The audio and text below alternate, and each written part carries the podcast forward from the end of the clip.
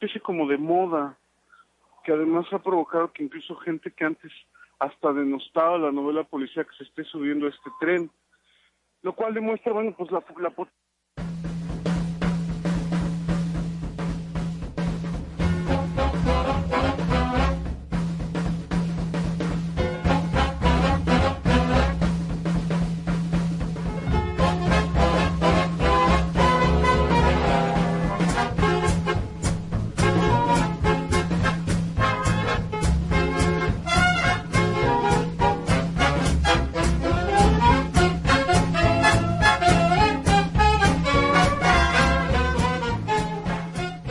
Novela negra y policíaca. Crimen color oscuro.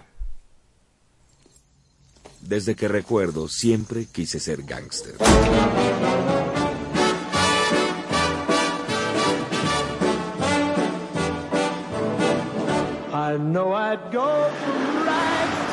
Buenos muchachos.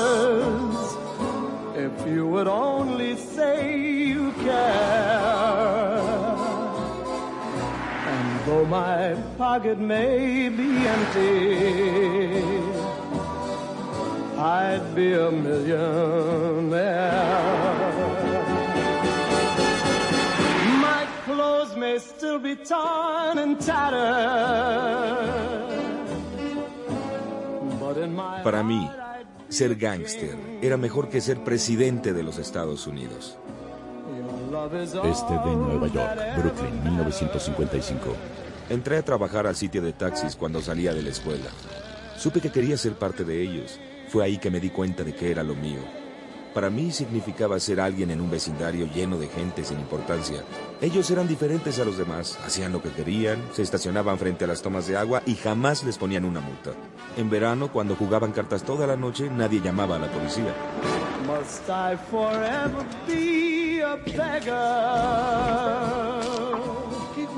Verte, Hola, Dani, ¿cómo estás? Hola, Tony. Tú dices, como de moda, que además ha provocado que incluso gente que antes hasta denostaba la novela policía que se esté subiendo a este tren, lo cual demuestra, bueno, pues la, la potencia del género. Yo creo que siempre ha sido muy popular entre los lectores mexicanos y, bueno, más bien que nunca se ha ido, lo que pasa es que hasta ahora tiene como, como una tensión editorial eh, importante. Y lo que ha provocado creo es que, haya, a veces incluso creo que hay una sobreoferta de, de novela policíaca. Creo que tenemos, como dice, como decía mi abuelo, de, de bueno, de, de tenemos como de hay manteca, mantequilla y cebo, ¿no? O sea, de todas las calidades, yo, yo eh, creo que al final lo que habrá que serán los lectores quienes vayan colocando en su lugar en términos cualitativos a los autores, pero, pero lo cierto es que es un buen momento para el aficionado y para el autor de la novela policíaca por la posibilidad de, de pues de difusión, de, o sea, yo, yo estoy publicando mis libros en Océano, lo cual permite que, tengan una, una distribución este, importante, que lleguen a todos lados, eh, una, hay gente que me parece, autores que me parecen muy valiosos haciendo o escribiendo el género.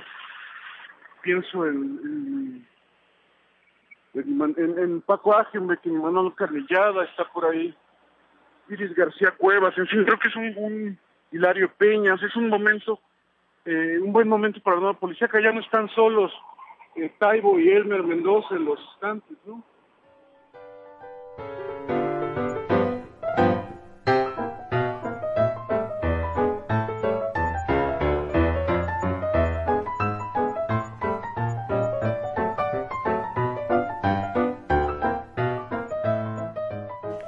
Acabamos de escuchar el comentario del escritor mexicano de novela policíaca Bernardo Fernández, mejor conocido como el BEF.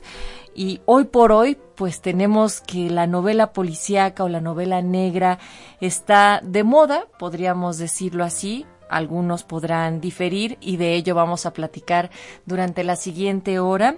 Y las mesas de novedades pues también se hallan literalmente repletas con historias policíacas, detectives, asesinos, periodistas, criminales, pero sobre todo nunca puede faltar la fe fatal de caderas amplias, escote atrevido con mirada angelical y que obligan a matar o a morir por ella. Los primeros en llegar a la escena del crimen no fueron los gendarmes ni mucho menos las moscas. Antes aparecieron una serie de escritores imprescindibles que a lo largo del siglo XIX y durante los primeros años del siglo XX ausentaron y asentaron, repito y corrijo, asentaron con sus historias las bases del género negro. La literatura policíaca en México tiene ya su propia historia. Más de 70 años la avalan, desde Ensayo de un crimen de Rodolfo Sigli hasta Amorcito Corazón de Carlos René Padilla. El relato policíaco mexicano ha preservado en su afán y por mantenerse en el medio literario entre el canon y fuera de este. Y para hablarnos desde la parte creativa, el género negro, pues nuestros queridos agentes de la ley que casi siempre están metidos en tantos líos como los que solucionan, pero a pesar de todo son unos auténticos escritores profesionales. Están aquí con nosotros en la mesa Francisco Hagenbeck y Guillermo Rubio. Buenas tardes. Buenas tardes. ¿Cómo están? Buenos también para poder aportar desde los clásicos sabuesos, así como de Sam Spade, Philip Marlowe, Filiberto García, Mandrake y de la plétora de hombres que recorren los callejones de la tristeza sin miedo, pero tampoco con esperanza y con un revólver siempre a la mano. Nos acompañan las doctoras e investigadoras de la Facultad de Filosofía y Letras de la UNAM, Mónica Quijano y Raquel Mosqueda. Buenas tardes, bienvenidas. Hola, buenas tardes. Fue una larga introducción. Hay que decir que durante la próxima hora vamos a estar platicando con estas cuatro grandes personalidades y conocedoras de la novela negra para poder adentrarnos desde el aspecto de la creación hasta también desde lo académico. Y les invitamos a ustedes que nos están escuchando a que si tienen alguna duda, algún comentario, bueno, pues nos lo hagan llegar al 4155 1060, este es nuestro número en cabina, o bien al 01800 080 1060. Mi nombre es Natalia Luna y a nombre de todo el equipo que el día de hoy está haciendo posible este programa, les damos la bienvenida. Bueno, pues retomando el audio que acabamos de escuchar de el BEF, ¿creen que actualmente existe una moda por escribir novela policíaca que de repente aparecen nombres más allá, lo decía el propio BEF, de Taibo, de Elmer Mendoza? ¿Quién quiere empezar? No, yo creo que más bien se están abriendo espacios. Eh, México fue uno de los países que nunca tuvo una fuerte un fuerte portafolio de escritores policíacos. Eh, si nos volteamos la cara al resto del mundo, las novelas más vendidas en el resto del mundo son policíacas. Desde los todos países nórdicos, que desde los ochentas están haciendo de lo suyo, los franceses desde los 30, 40. Eh, realmente México de pronto como que se olvidó de la, de la novela policíaca, como decía Bef, excepto quizás Rafael Bernal, que incluso cuando sale su novela no, no es tan, tan reconocida como es, por el avasallante número de novelas históricas que teníamos. O sea, realmente teníamos la versión número 143 de la biografía de Porfirio Díaz y, ya nadie volteaba a ver este, la novela policíaca, que es el género por excelencia del siglo, de la segunda mitad del siglo XX. Si hay, yo creo, un, género que definió los libros eh, en el, en, el siglo, la última de, los últimos 50 años, es el, el noir, más que el policíaco, que son dos géneros distintos. Yo creo que el noir es eh, el género que más define la realidad que estamos viviendo y por eso es que está encontrando nuevos espacios. Y desde luego al encontrar nuevos espacios pues hay más escritores y al escritar más escritores hay más lectores y pues como todo está creciendo. Entonces sí hay un buen momento más que una boda, hay un buen momento. Ahorita, eh, nada más para aclararle al auditorio, eh, la novela que hablabas de Rafael Bernal te referías a Complot Mongol, ¿no? Eh, ¿Cuál sería tu opinión en este sentido, Guillermo, con respecto a la situación o las condiciones actuales para el género noir o la novela negra o en su caso policíaca? Bueno, pues como dice mi compañero y colega, la, la novela negra se ha generado mucho por los múltiples asesinatos que hay que desde que empezó el, el sexenio eh, de Fox se olvidaron los este los políticos del PRI que gobernaron antiguamente sobre la venta de las drogas, sobre todos los delitos que había, había un, sobre todo el narcotráfico, había un este nada más se podía almacenar la droga aquí en México. Y se trasladaba a cualquier a Estados Unidos sobre todo y de ahí salieron 70 80 mil no sé en cuántos este cómo se llama en cuánto numeración vayamos de, de homicidios y de ahí se nutren los periódicos y de los periódicos nos, nos nutrimos nosotros de, la información entonces, de ahí estamos inspirados sobre, al menos yo, sobre las situaciones que, que se generan. Entonces, es muy fácil crear historias leyendo los periódicos diarios.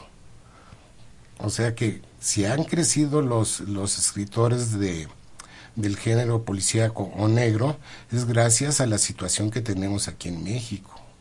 Porque es este, no sé cuántos crímenes eh, habrá diarios, pero es una cosa notable de, de los homicidios.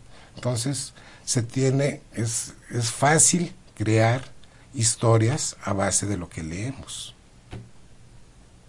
Es una coincidencia esto que decías de respecto a cómo es lo que más define nuestra realidad. Mónica, ¿cuál sería tu comentario al respecto? Sí, yo quería comentar eso. Creo que el, el, ambiente de, violencia ha permitido que se escriban y que se lean ¿no? más novelas policíacas, porque yo creo que también aquí tiene que ver mucho con los públicos lectores. Es decir, eh, para que se produzcan novelas y las leamos, pues tiene que haber lectores y creo que los lectores están también interesados porque la novela negra, sobre todo la novela negra, es la nueva novela social y la nueva novela política. Y justamente nos permite a nosotros como lectores, pues, encontrar respuestas a, esta situación en la que estamos viviendo. Entonces yo creo que eso también ha, permitido que se abra justamente, eh, digamos, eh, sí, que se abra, que se abra el fenómeno de la escritura de estas novelas, ¿no? Raquel. Eh, bueno, dos puntualizaciones. La idea de que estar de moda es sencillo, por ejemplo, ¿no? Que se, lo que decía Beth, como se suben al tren de la novela negra, porque parece ser que desde mucho, desde hace tiempo, en un principio, se pensaba la novela negra o la novela policial como un género fácil, ¿no? Creo que esto habría que puntualizarlo. Es un género muy, muy riguroso, con una exigencia eh, en, el, mismo sentido que cualquier género, ¿no? Entonces, eso de estar de moda me suena que habría que puntualizarlo. O sea, no siento que sea una moda, cuanto sí una respuesta a una situación importante que estamos viviendo. Sí tiene que ver con el crimen también, pero sí también algo importante es con el prestigio que ha ganado la novela policial. A partir de excelentes novelas, excelentes novelas en Latinoamérica, en México, ¿no?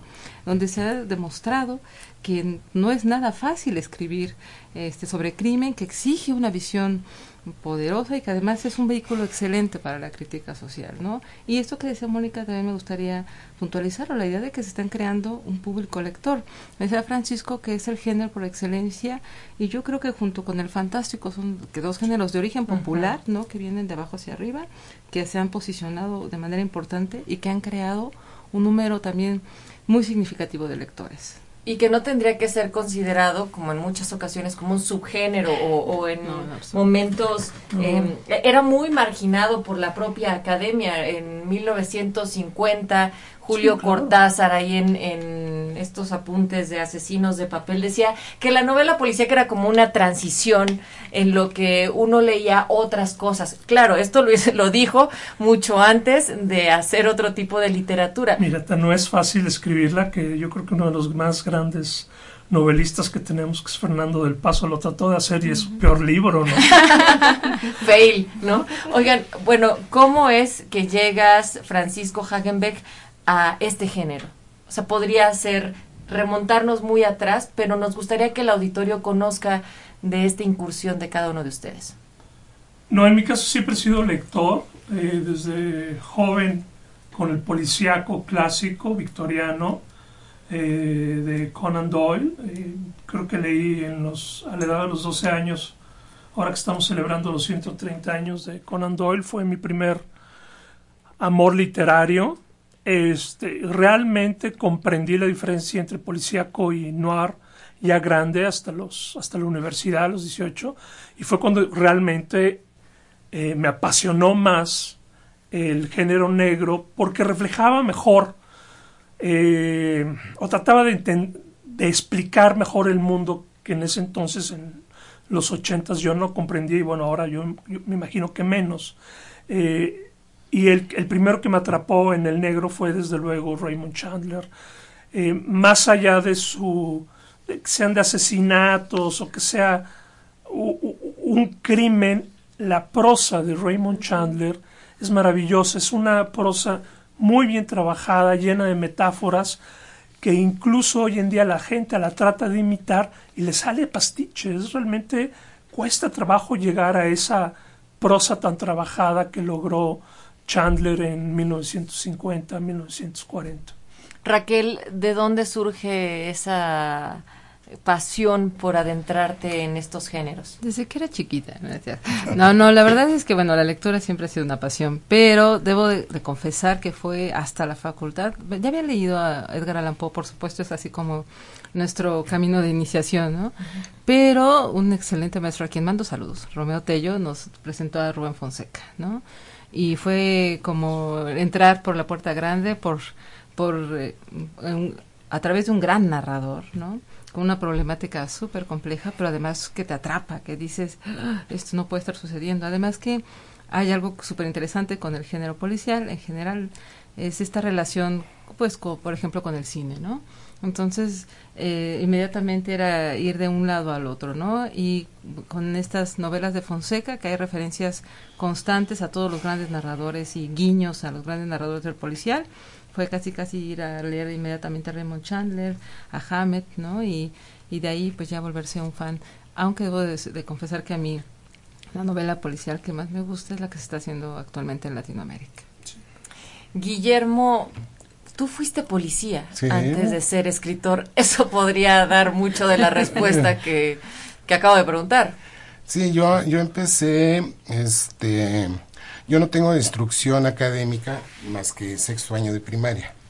Y este, por hacer el destino, mi papá era federal de caminos y este, cuando yo no me aguantó, me depositó aquí en México en Policía y Tránsito en el 71, 70 y fui motociclista, fui agente de tránsito, fui este perito de tránsito y después con una, una doble fractura que recibí en un concurso de paracaidismo, me fui a recuperar con mi padre, que lo acababan de mandar a Toluca, y me di de baja aquí en la policía, inmediatamente me dieron de alta en, la judicial del estado, y ahí empezó la carrera de, de policía.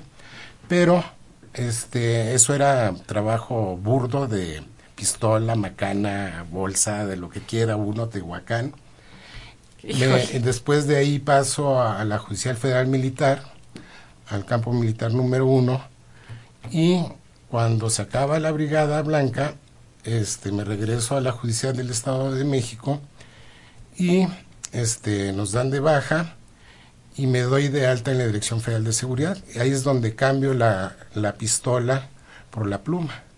Entonces ahí empieza uno a escribir porque todo se basa en información. Entonces hay que hacer informes y este lo máximo que me llegó a pasar en la dirección federal es que me encargué de un sindicato muy conflictivo que era Ruta 100. Entonces, Ruta 100 este, me hacía hacer informes novelescos. Y ahí empezó la poquito la mano para muy mal escrito. Después pasaron los años, cuando matan a los vigilantes de la jornada, me comisionan a mí como jefe de seguridad de, de don Carlos Payán y de las instalaciones. Ahí empiezo a conocer con don Carlos a muchos escritores, a todo el mundo intelectual que él frecuentaba. Y un día, cuando matan a Ruiz Macié, este, que se hizo un vodevil de, este, de ese homicidio, le digo a don Carlos que iba a hacer una novelita.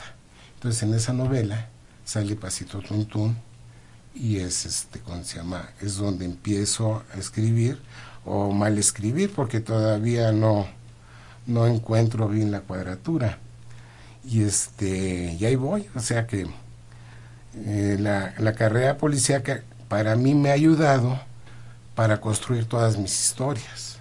O sea, porque todo es lo mismo, ¿no? O sea, la historia de los narcos, la historia de, de los traficantes, la historia de los homicidas, todo casi va hacia un... se encasilla todo. Entonces, para mí realmente suena muy, este, no sé, muy presuntuoso, pero para mí es muy fácil crear ese tipo de historias, porque todas son iguales. Y he estado en homicidios, en aprehensiones, en localizaciones, en presentaciones. Bueno, esto también descartaría un poco, Guillermo, lo que el escritor español Juan José Mira decía en su libro de biografía de la novela policíaca, que la novela policíaca es puro entretenimiento, ¿no? pura ficción, sin base alguna real, la idea real eh, de que el lector o ideal de que el lector medio posee, de que el autor de relatos policíacos está poderosamente dotado para actuar como detective en la vida real es por completo descabellada, ¿no? Él lo escribía así y por supuesto que nos da una idea completamente diferente a lo que acabas de decir. Mónica, ¿cómo te acercas a la novela policial, al género noir? Pues yo también, eh, como Francisco, empecé leyendo a, a, Conan Doyle y a las aventuras de Sherlock Holmes desde, desde chica, ¿no? Y después pues, seguí ahí con Agatha Christie, etcétera, etcétera. Y después ya descubrí a Hammett, a Chandler y ahí sí de nuevo cambió totalmente la perspectiva porque efectivamente yo creo que lo que la cita que tú decías ahorita, porque digamos que hay una diferencia entre la novela de enigma clásica, digamos que sí es más de entretenimiento, que es un juego, más, más intelectual, más para descubrir un misterio, a eh, lo que se conoce como la novela negra o el noir, que ya tiene que ver más bien con una crítica social, ¿no? Y pues de ahí yo ya me seguí a a todos los, a todos los novelistas de todas las, de distintas regiones, ¿no? Este, porque me apasiona, pero sobre todo el género negro me gusta. Ahora, desde la academia, ¿por qué enseñar este tipo de literatura eh, a los jóvenes? ¿Por qué también el interés y cómo ha sido también la recepción que ustedes han tenido. Claro, más, bien la pregunta, ¿y por qué no? Sí.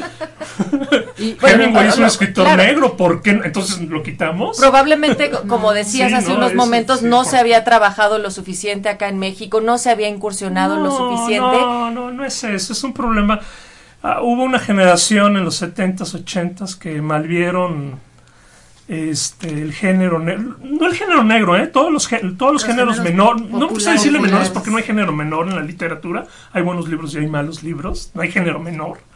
Eh, la fantasía, por ejemplo, cuando aparte tenemos grandes escritores fantásticos, incluso los, los pocos cuentos que hizo Octavio Paz son fantásticos, y, entonces es raro, ¿no? Yo creo que esa generación hablaba mal, no sé, yo creo que esta afán de poseer de nuevo la verdad y ver todo lo que fuera comercial, lo que está fuera de las manos, o que criticaran al sistema, porque a fin de cuentas hay una carga social muy dura en la novela negra, que sí es una gran, eh, una gran crítica al sistema, no nada más al sistema de gobierno, sino al sistema capitalista, al sistema de, de justicia, a todos los sistemas. Es realmente una crítica social general. Entonces, claro, como lo veían mal, entonces decían esto no es lo correcto. pero es, yo creo que uno, uno de los géneros, más allá de, de eso, de las mejor, que tiene las mejores obras. Patricia Highsmith es maravillosa, por ejemplo. Pero bueno, sí entiendo un poco la, la, pregunta, Natalia, porque sí es cierto que hubo un, hubo un cierto eh, desdén de la, de la academia hacia lo hacia el género policial e incluso como estas una resistencia no A, estudiarla abordarla de incluso desde el punto de vista académico no yo creo de veras y lo que sigue habiendo. hace poquito hubo un texto de letras libres de Ferrus en contra de Elmer Mendoza, el de Balas de Salva. Estamos hablando de hace ocho años, diciendo que por qué escribir novela policíaca en México. O sea, todavía hay un sentimiento. Todavía hay como esta resistencia, ¿no? Abordarlo, incluso desde la academia, pero creo que en México se ha ido abriendo paso, ¿no? Se ha ido posicionando, como te decía hace un momento, pero sí es cierto, en la academia hay una resistencia. Yo siento que a partir de ciertos momentos en, en, la, en, la, en, el mundo académico, en la escritura, pues, es que el género eh, cobra mucho prestigio y que entonces está sucediendo este fenómeno de que, eh, todos los escritores quieren escribir una novela negra, un poco como para probarse. Yo podría decir, eh, arriesgando, ¿no? Que tiene que ver con la incursión de grandes autores. Pienso en México desde Fuentes, ¿no? Con la cabeza de la hidra, que eh, empieza a intentar hacer esto, un, género policial, ya lo dijo eh, Francisco, ¿no? Este Fernando del Paso también lo intenta, pero no sé por qué yo tengo la idea de que es con la incursión de Piglia específicamente, en donde empieza como a ganar prestigio, ¿no? E incluso la, la visión de Piglia sobre la novela policial, estudiarla, como, como un género bien interesante y él mismo dar cuestionamientos, dar este ensayos, hacer eh, una visión y él mismo señalar cuáles son los autores que más le que más le, le, gustan de este género, estudiarlos y él mismo insertarse en una suerte de genealogía de escritores del policial. Entonces, eh, creo, lo dice la Forgue, ¿no? En este, en este texto que tú también citabas, ¿no?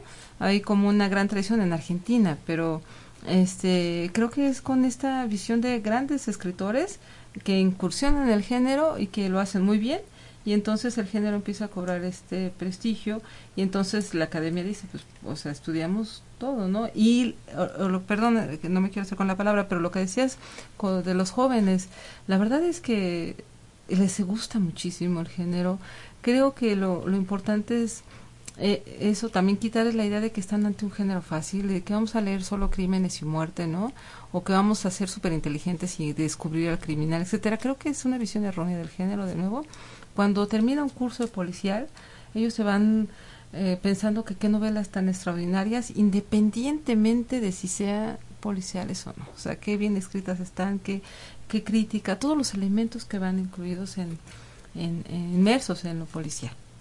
Están escuchando las palabras de Raquel Mosqueda, está también con nosotros Mónica Quijano y eh, vendrá en unos momentos también más, más comentarios de Francisco Hagenbeck y Guillermo Rubio. Ahora, el libro rojo, escrito y publicado por Manuel Paino y Vicente Riva Palacio en 1870, recopila 33 textos en orden cronológico, mismos que recorren episodios que van desde la época de la conquista hasta el fusilamiento de Maximiliano. Ahora escucharemos la opinión y experiencia del escritor mexicano Bernardo Esquinca con su participación en el tomo cuarto del libro rojo. Llegué por invitación directa del editor, que es Gerardo Villadel Ángel. Él me, escribió proponiéndome participar en, en este tomo cuatro del libro rojo y la verdad es que me emocionó mucho porque, pues, para empezar, pues soy fan del libro rojo original de Vicente Riva Palacio y Manuel Paino, que publicaron en, a mediados del siglo XIX y bueno, pues es un libro, es una piedra angular, ¿no? De, de la literatura mexicana y la literatura mexicana del siglo XIX relacionada con el crimen, con, con la sangre. Y bueno, cuando empezó esta actualización de continuar el libro rojo a partir de donde ellos se quedaron, que si no me equivoco es 1864 por ahí, este, pues seguí con mucha atención los volúmenes, ¿no? Me parecía una muy buena idea que continuaran eh, que se actualizaran eh, eh, ¿no? este, este, estas crónicas Y bueno, pues cuando, cuando me invitó, pues eh, me entusiasmó mucho y él me propuso justamente que hiciera el tema de los narcos satánicos y, y bueno, pues no dudé en decirle que sí. Sí, bueno, ese, digamos, es una, una crónica hecha a partir de materiales hemerográficos, periódicos, eh, libros, etcétera, pero pues sí, la, la idea de contarlo era hacerlo como un, sí, como un relato, como una película, ¿no? Porque, bueno, pues lo que se están contando son hechos muy cruentos, hechos muy sangrientos, y bueno, pues hay que hacerlo en la medida de lo posible eh, amable al lector que, que, que, puede entrar con facilidad a estos temas que de por sí pues son muy oscuros, ¿no? Entonces, pues sí me lo propuse narrarlo un poco como una película, como un cuento. Además es un tema conocido, fue al menos en su momento pues fue fue algo muy muy muy hablado, muy, fue un tema muy muy célebre, eh, ¿no? los crímenes de mm, Adolfo de Jesús Constanzo y Sara Aldrete, ¿no? Además por la manera en que los atrapan y la manera en que se inmolan y eh, avientan billetes, en fin, era una película en sí mismo, ¿no? Entonces, bueno, pues era un reto eh, poder contar esta historia desde un punto de vista diferente, que eso es lo que intenté darle, justo con la dimensión de bueno qué tan qué tanto fue cierto qué tanto no qué tanto fueron unos chivos expiatorios y la trama de corrupción de narcotráfico incluso ligada a la trama Irán contra en fin intenté darle una profundidad no estas eran las palabras precisamente de Bernardo Esquinca en su participación en el tomo 4 del libro rojo. Y tenemos una sorpresa porque queremos agradecer a la editorial El Fondo de Cultura Económica por proporcionarnos algunos libros de obsequio entre los cuales se encuentran este eh, libro rojo, el cuarto tomo y va a ser un obsequio para nuestro querido auditorio, además también de invitarlos a que asistan a la feria de novela negra y policíaca en el Centro Cultural Bella Época que termina el próximo 4 de junio. Tenemos tres libros, además de este cuarto tomo del libro rojo, está el título de Ver en las tinieblas, narrativa, ensayo y evocaciones de José Revueltas y de Claude Levi Strauss, Todos somos caníbales. Lo que tienen que hacer es comunicarse al 4155 1060 y decirnos en qué año se publicó El complot mongol de Rafael Bernal, esta primera novela de la cual platicaba hace unos momentos Francisco Hagenbeck. ¿Cuál es su opinión con respecto a este libro rojo? me gustaría aclarar algo. Son dos cosas totalmente distintas, la, la crónica policial de la novela policíaca. No estemos combinando el agua con el aceite. Son dos cosas distintas. Se requieren dos herramientas distintas y dos personas distintas. No tiene nada que ver una con otra.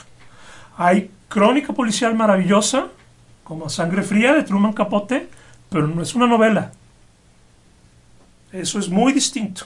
Son dos cosas muy distintas y creo que ese es uno de los grandes problemas que tenemos hoy en día, que nos están atiborrando de crónica policíaca y la venden como novela negra y no es cierto. La novela negra es un trabajo de ficción, un trabajo de escritura literaria, de creación, de imaginación, pero no nada más se limita a narrar los sucesos. Incluso la mayoría de las novelas no están basadas en sucesos reales. Eso sí, nada más como punto aparte, no sé qué opina. Mónica.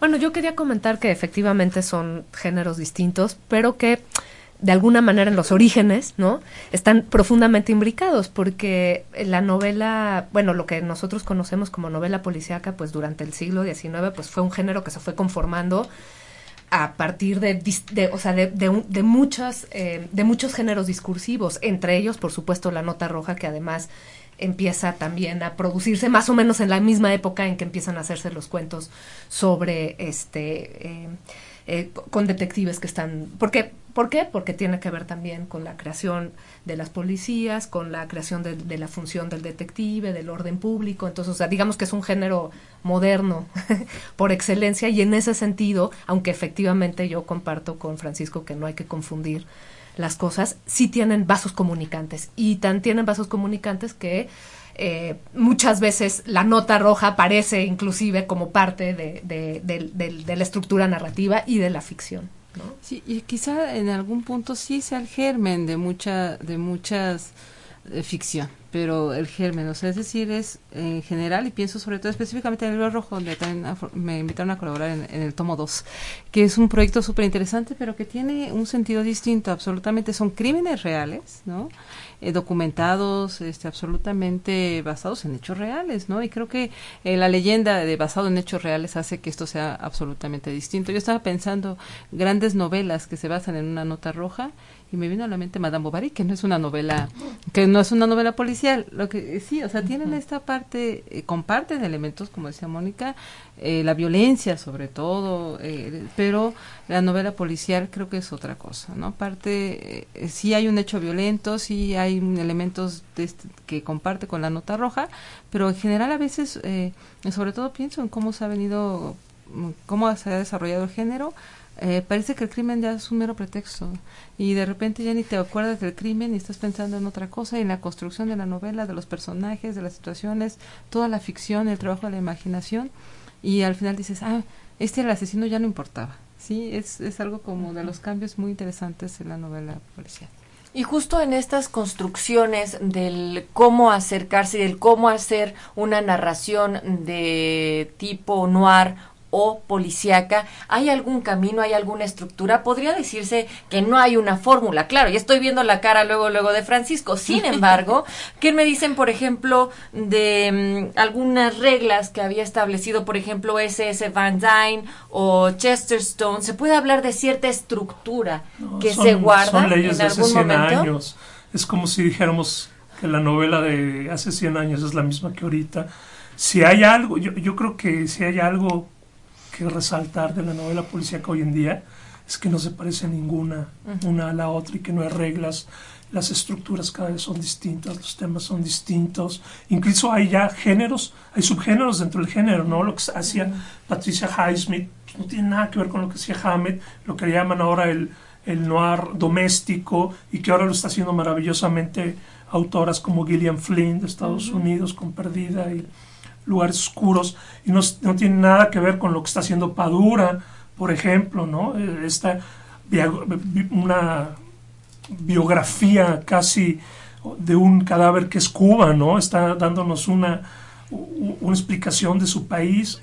No, yo creo que no hay leyes y es una de las cosas más hermosas de la novela negra o de la novela de la novela negra, que no hay leyes y que cada página es una sorpresa.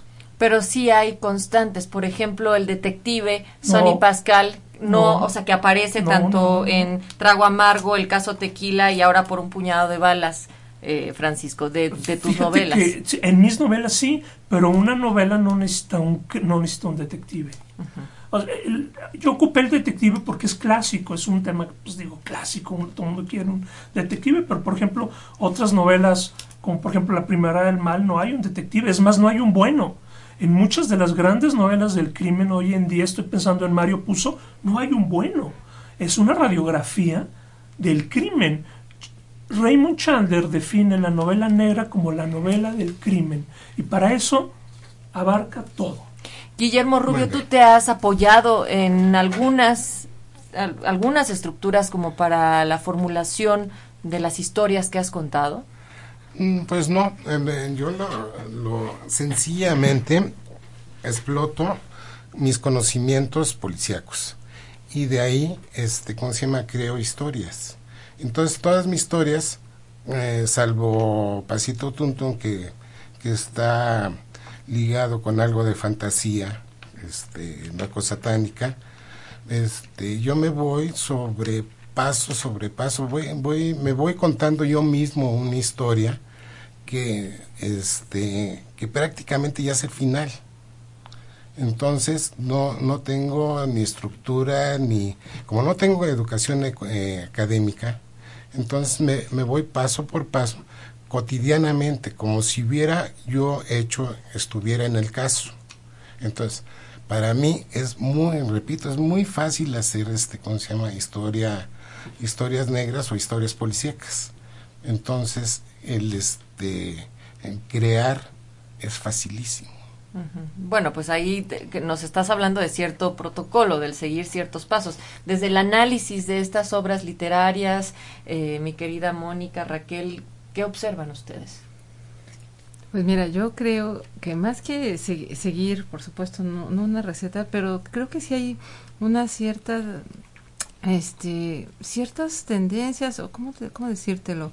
Pienso en el origen del género y creo que en gran medida tuvo tan tanto éxito, ha tenido tanto éxito, porque en su base, en la base del en el principio era la persecución de cierto tipo de justicia, ¿no? La idea de restaurar cierto orden. Y eso creo que sí está, sigue en, en, la idea de, incluso de los lectores de policial, ¿no? Yo he, tenido alumnos que me han dicho, es que, que se haga justicia aunque sea en la ficción. Es este, esta idea como de restablecer un cierto orden ¿no? Y, bueno, y no es cierto, eh, no, no siempre sucede, no siempre sucede y te diría que casi nunca sucede, de hecho, ¿no? Pero la idea de, de que hay la, la, la, posibilidad de restablecer un orden y de conseguir una cierta justicia a través de la escritura, eso me parece una idea maravillosa, ¿no? Una búsqueda maravillosa. Eh, yo no pienso en, varios escritores, ¿no? Que sí tienen constantes en su novela, pienso obviamente en en Fonseca, en Piglia, ¿no?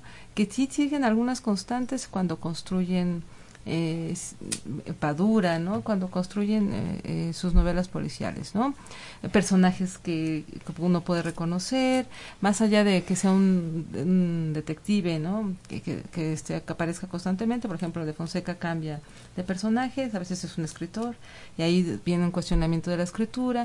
Creo que son búsquedas personales de cada escritor creo que puedes desde el análisis sí las puedes buscar en cada en cada poética en cada escritor cómo los va construyendo y ahora pienso por ejemplo en escritoras no en, eh, eh, pienso en no sé eh, en Claudia Piñeiro, ¿no? Que, que, es muy buena y que a mí me encanta. Y, y la verdad es que cuando lo, lo vemos en clase, la, la, idea es de, ah, por fin se hizo justicia, malditos hombres, en algunas, no todas, ¿eh? Pero sí es como, yo creo que cada escritor tiene sus estrategias, sus prácticas, porque tienen distintos fines, a pesar de que la estructura, eh, las bases del género sería esta búsqueda de cierto restablecimiento del orden o de la justicia entre comillas, si se puede decir. Voy a aprovechar que Raquel ya sacó el tema de género eh, dentro de estas figuras de las mujeres en la escritura del género noir o policíaca. Mónica. ¿Qué ah. podemos encontrar también, no solamente en Latinoamérica, sino en general, de lo que se está escribiendo de manera contemporánea? Y en México, en México hay muy buenas. Hasta puedo aventurarme que son las mejores. como quieras. Iris García, me encanta lo que está haciendo Iris García. Orfa Larcón con Perra Brava, yo creo que es una de las primeras novelas de narcotráfico maravillosas, sobre todo desde el punto de vista de la mujer. Eh, Liliana Bloom acaba de publicar una novela, El monstruo pentáfodo, sobre la pedofilia durísima. Yo creo que también es para mí una de las mejores novelas del siglo, de, este año. Este Así nada más a bocarro estas tres que me acabo de acordar, ahorita me acuerdo más. Y, y sí quisiera insistir también un poco más en, en, en, la presencia, en los elementos que también se narran a través de la pluma femenina en la novela. Sí, pues, bueno, escritoras de, o sea, de novela criminal ha habido siempre, ¿no? Eso, eso es un, es un hecho eh, desde, o sea, desde la época victoriana y de hecho vendían mucho, o sea, eran, eran novelistas que eran muy leídas las como las reinas del crimen que también en la en el en el policial clásico no o sea Agatha Christie P.D. James etcétera entonces hay una tradición de escritura de novela criminal femenina y bueno eh, Francisco y Raquel hace rato comentaban también Patricia Highsmith que para mí me parece que es ah, la mejor es una es es genial y eh, también, ha, también ha habido un, un, movimiento ya más, digamos, con una posición más de género, ¿no? Que, que surge en Estados Unidos, por ejemplo, con escritoras como Sara Paresky, que, lo que, que lo que van a hacer es como tomar todos los elementos de, de, de sobre todo de la novela dura, del hard boiled, ¿no? De, de, Chandler, de Hammett, de, este detective, en donde siempre la mujer, pues, es la fan fatal, este, o el objeto del deseo. Y lo que van a hacer estas, estas escritoras, que además se, se, se sitúan como feministas, es justamente crear detectives privadas que son violentas y que pero que pero que también tienen una parte femenina no entonces justamente ahí se abre toda una eh, pues toda una práctica que ahora que, que, en la época contemporánea pues hay muchísimas escritoras que han recuperado esto. Yo pienso también en Argentina justamente por Claudia Piñero, ¿no? Porque Claudia Piñero abre toda un como este como un boom de, de, la novela criminal escrita por mujeres. Entonces hay hay hay escritores como por ejemplo Florencia Chévez eh, volviendo a lo de la a lo de la nota roja ella ella fue cronista del policial durante 15 años también un poco como Guillermo aunque del lado del y eh, y después se pasa a escribir eh, novelas policiales, ¿no? Que justamente también negras, ¿no? O sea, para describir como este situación también de degradación de, de, las estructuras de justicia en, el, en, en, Argentina. O, por ejemplo, María Inés que, que tiene una novela que se llama Sangre Fashion, que ocurre en el mundo de la moda, pero que va desde, digamos, el mundo de la moda hasta los talleres clandestinos de la explotación. O sea, justamente porque una cosa que permite la novela negra es hacer una radiografía de la sociedad, ¿no? Entonces te permite encontrar, o sea, por ejemplo, en estas críticas al capitalismo, puedes irte, digo, desde, o sea, desde el mundo de la moda, pero, pero, pero cómo ese mundo de la moda, pues está construido a base de sangre y casi de trabajo esclavo, ¿no? Yo, yo creo para hacer justicia a, las mujeres escritoras y sobre todo en México se debe mencionar a María Elvira Bermúdez, ¿no? Porque es una de las pioneras del género, porque es de las fundadoras de esta importante revista Selecciones Policíacas de Misterio, ¿no? Que realmente dieron paso a que en México se empezara a escribir sobre el crimen, se leyera el crimen. Además, a mí me encanta esta revista y la escritura de ella misma, ¿no? Porque hay un elemento que a mí me gustaría, sí me gustaría mencionar, porque me parece importantísimo en esos escritores eh, mexicanos eh, no no quiero decir que sean los únicos, pero la idea del sentido del humor. Híjole, a mí mm. me, me encanta este este elemento que incluyen los, los escritores mexicanos y María María Bermúdez tiene unos cuentos eh, divertidos, este, con todos los elementos del género clásico, del enigma, etcétera, y de repente con unas salidas de tono humorísticas que me encantan. Entonces, ella es una de las grandes pioneras, es una de las grandes fundadoras y yo creo que es siempre de justicia mencionarla porque es cierto, parece ser que no había, eh, como que hay un gran salto, ¿no? De lo que hace María Elvira Bermúdez. Está Guacuja también, ¿no? que sí, Malu Guacuja. que también hace algo eh, respecto al género, ¿no? Y el género negro pero es muy interesante eh, la idea de pensar que por qué las mujeres escriben crimen, ¿no? Hay una escritora brasileña también, Patricia Melo, a mí me gusta muchísimo, eh, me parece además continuadora de la idea de Fonseca y ella dice eh, un poco esto, ¿no? Este, había mucho caos en el mundo y decidí escribir novelas policiales. Entonces es como esa idea, pero sí, yo creo que en algún momento la, la figura de María Gabriela Bermúdez se está, se está retomando, se está estudiando y yo creo que hay que hacerle justicia muchísimo, ¿no? a su trabajo como pionera del género en México. Aunque ustedes no lo crean, estamos ya a punto de terminar esta hora de conversación con esta mesa, pero nos gustaría que a manera de conclusión nos pudieran dar una breve reflexión en torno a lo que hemos platicado el día de hoy y una idea concreta que les gustaría dejarle al auditorio con respecto a este género. Empezamos contigo, eh, Guillermo Rubio. Pues este la, invitación es de que lean la, literatura mexicana sobre todo, ¿no? Que nos, que nos den la oportunidad a que nos lean a, nosotros.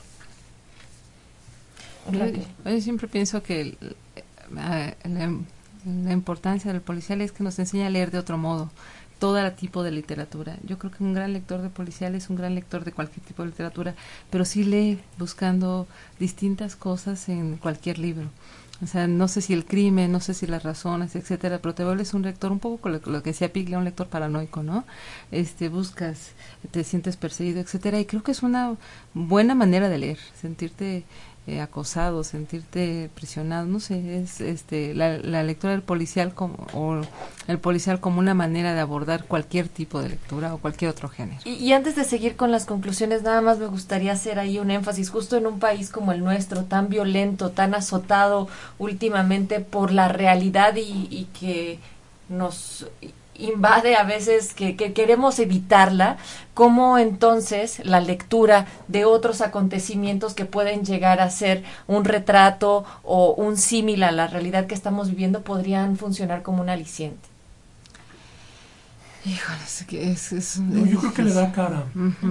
Sabes que la novela negra le da cara a los hechos. Eh, cuando lees el periódico ves cifras, ves nombres fríos. La novela negra le da cara a la, a la víctima, al victimario, a los parientes de la víctima, al testigo de la víctima y a todos los vuelven humanos. Ese es lo que hace la novela negra. Es darle un rostro humano a todas las personas que rodean el crimen. Sí, un rostro humano y efectivamente también como una, una explicación, es una respuesta, ¿no? La, la, ficción siempre es una respuesta al mundo, no es un reflejo del mundo, es una respuesta que, eh, que, que, tratamos de imaginar.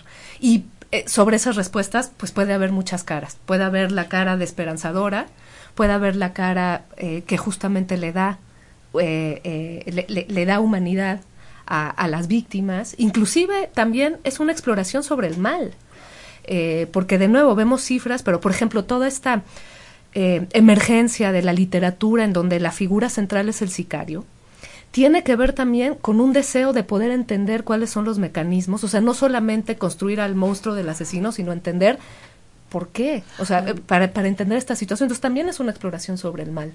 Y creo que en ese sentido la novela sobre el crimen, pues es, ha abierto una tradición importantísima para pensar, para incluso en términos filosóficos, qué es el mal y dónde nos habita y cómo nos habita. Rápidamente, pero una puntualización, porque esto que dice Mónica es súper importante, pero además hacer una diferenciación también, o sea, la gente que eh, cree que va a leer solo narcoliteratura cuando va a leer novela policial, son cosas distintas absolutamente, pero sí es cierto, es una indagación sobre el mal, respecto al mal, pero no es específicamente, no solamente esto, creo que esta es una confusión Ajá, y creo que es momento de, de crear este, de crear límites, ¿no? O, sea, o marcar esas diferencias.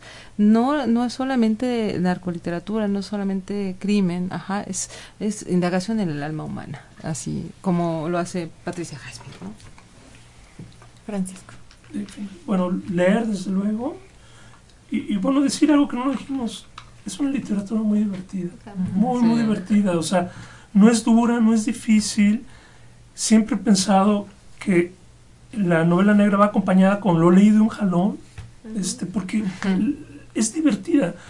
Hoy en día que estamos tan agobiados también de, de, cosas tan cultas o tan duras, de pronto se nos ha olvidado que la literatura también es divertida y que no está peleada la calidad con la diversión.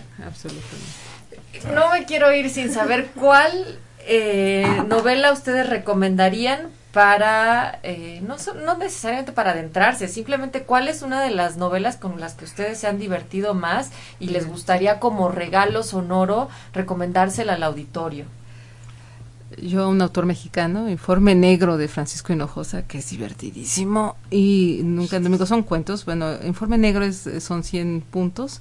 De es divertidísimo. Es divertidísimo las causas por las cuales se decide hacer detective y la verdad es que es un autor maravilloso y esto que decía Francisco, le, divertirse, regresar al origen de, de, la literatura que era entretenerse, que esto leérselo de un jalón. A mí me encanta Francisco Hinojosa y lo recomendaría ampliamente. Gracias, Raquel. Guillermo. Pues ahorita nada más se me ocurre eh, la última que he leído, que es Amorcito Corazón, que está muy simpática la, la novelita. Y este la de Orfa, que también es, es muy interesante la, la novela de Orfa de Arcamón. Bastante interesante. Amorcito Corazón, que es de Carlos René Padilla. Padilla. Francisco. Alas de Plata de Elmer Mendoza y el asesino solitario. Yo creo que si en algo estamos basados la nueva literatura policíaca, desde luego Paco Taibo, pero yo creo que en especial la literatura de Elmer Mendoza es el pilar o la cumbre de la calidad en, en este género. Mónica. Y bueno, yo quiero cerrar con un clásico, porque si no lo han leído, lean El complot mongol. Es genial. Antes de que lo hagan película. Antes de que lo hagan película. Ya lo hicieron película una vez. ah, sí, sí, cierto. Ya lo hicieron película, ya una versión. Pues con todas estas recomendaciones queremos insistir en la invitación que les estamos extendiendo para que puedan asistir a la feria de novela negra y policíaca en el Centro Cultural Bella Época. Termina el 4 4 de junio, todavía tienen un par de días y seguramente se encontrarán todos estos títulos que aquí se han mencionado y si no, bueno, pues búsquenlos porque estas recomendaciones son precisamente lo que nos va a adentrar de primera mano a este género tan maravilloso. Queremos agradecerles nuevamente y profundamente a cada uno de los presentes en esta mesa, a Francisco Hagenbeck, a Guillermo Rubio, a Mónica Quijano y por supuesto a, a, Raquel Mosqueda por haber estado en esta mesa y compartir con el auditorio de Radio Educación a lo largo de esta hora sobre el género noir, la novela policíaca y sus distintas aportaciones. Gracias por la invitación. Sí, muchísimas gracias. Gracias.